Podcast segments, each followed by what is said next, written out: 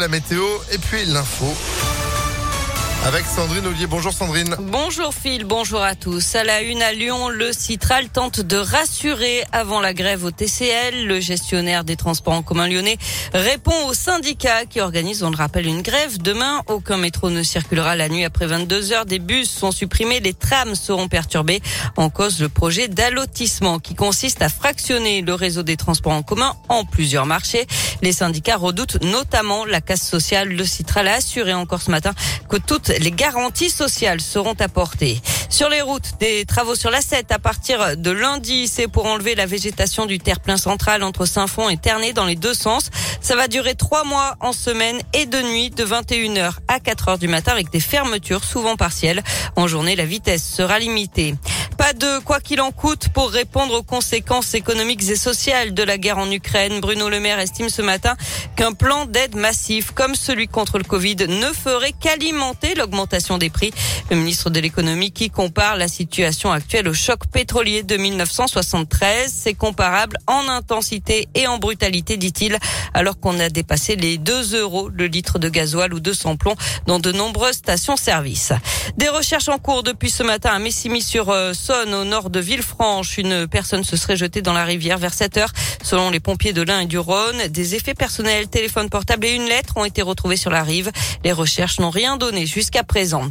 Les obsèques de Jean-Pierre Pernaud ce matin à Paris devant une foule de 400 anonymes, mais aussi des personnalités des médias comme Michel Drucker, Jean-Pierre Foucault, plusieurs Miss France, Anne-Claire Coudray, Claire Chazal, Gilles Boulot.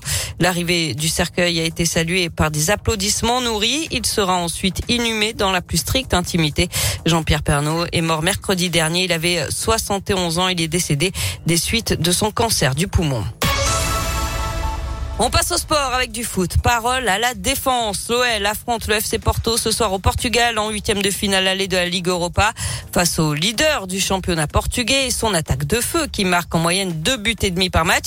La défense centrale de l'OL sera encore composée de Castello Luqueba, 19 ans seulement, et de Thiago Mendes, un milieu de terrain de formation. Sinali Diomande est blessé. Jérôme Boitin, l'homme aux 118 matchs de Coupe d'Europe dont l'expérience aurait pu être précieuse, n'a pas fait le voyage à Porto victime d'une douleur musculaire. C'est donc le latéral gauche Emerson qui devra apporter son vécu. C'est une compétition très importante pour nous. J'ai remporté cette Ligue Europa. Je sais ce que ça représente. Porto est une équipe avec euh, beaucoup d'expérience qui aime jouer ce type de rencontre. Nous, on se doit d'être tranquille. On doit faire de notre mieux, jouer notre beau football et améliorer des détails pour aller chercher cette chance de qualification. Et à droite, le capitaine Léo Dubois est en balance avec le jeune Malo Gusto. A noté aussi en attaque cette fois-ci l'absence de Ryan Cherky, lui aussi blessé. Porto OL, c'est ce soir à 18h45 heure française. Le match retour est programmé au jeudi 17 mars à 21h à Dessine. Et puis nos Lyonnais qui sont de retour à la maison dimanche du coup pour cette nouvelle journée du championnat. Rendez-vous à l'OL Stadium pour OL Rennes dimanche 17h05. Vous y serez et pourquoi pas dès maintenant en gagnant vos invitations sur impactfm.fm. Tous en tribune nous. Bonne chance d'avance. J'ai dit quoi? FM. Je suis fatigué. Merci beaucoup, euh, Sandrine.fr. Vous êtes de retour euh, demain matin, 6h30. Bon après-midi à demain. Et puis l'info continue. Ce sera avec Antonin tout à l'heure à partir de 16h. Météo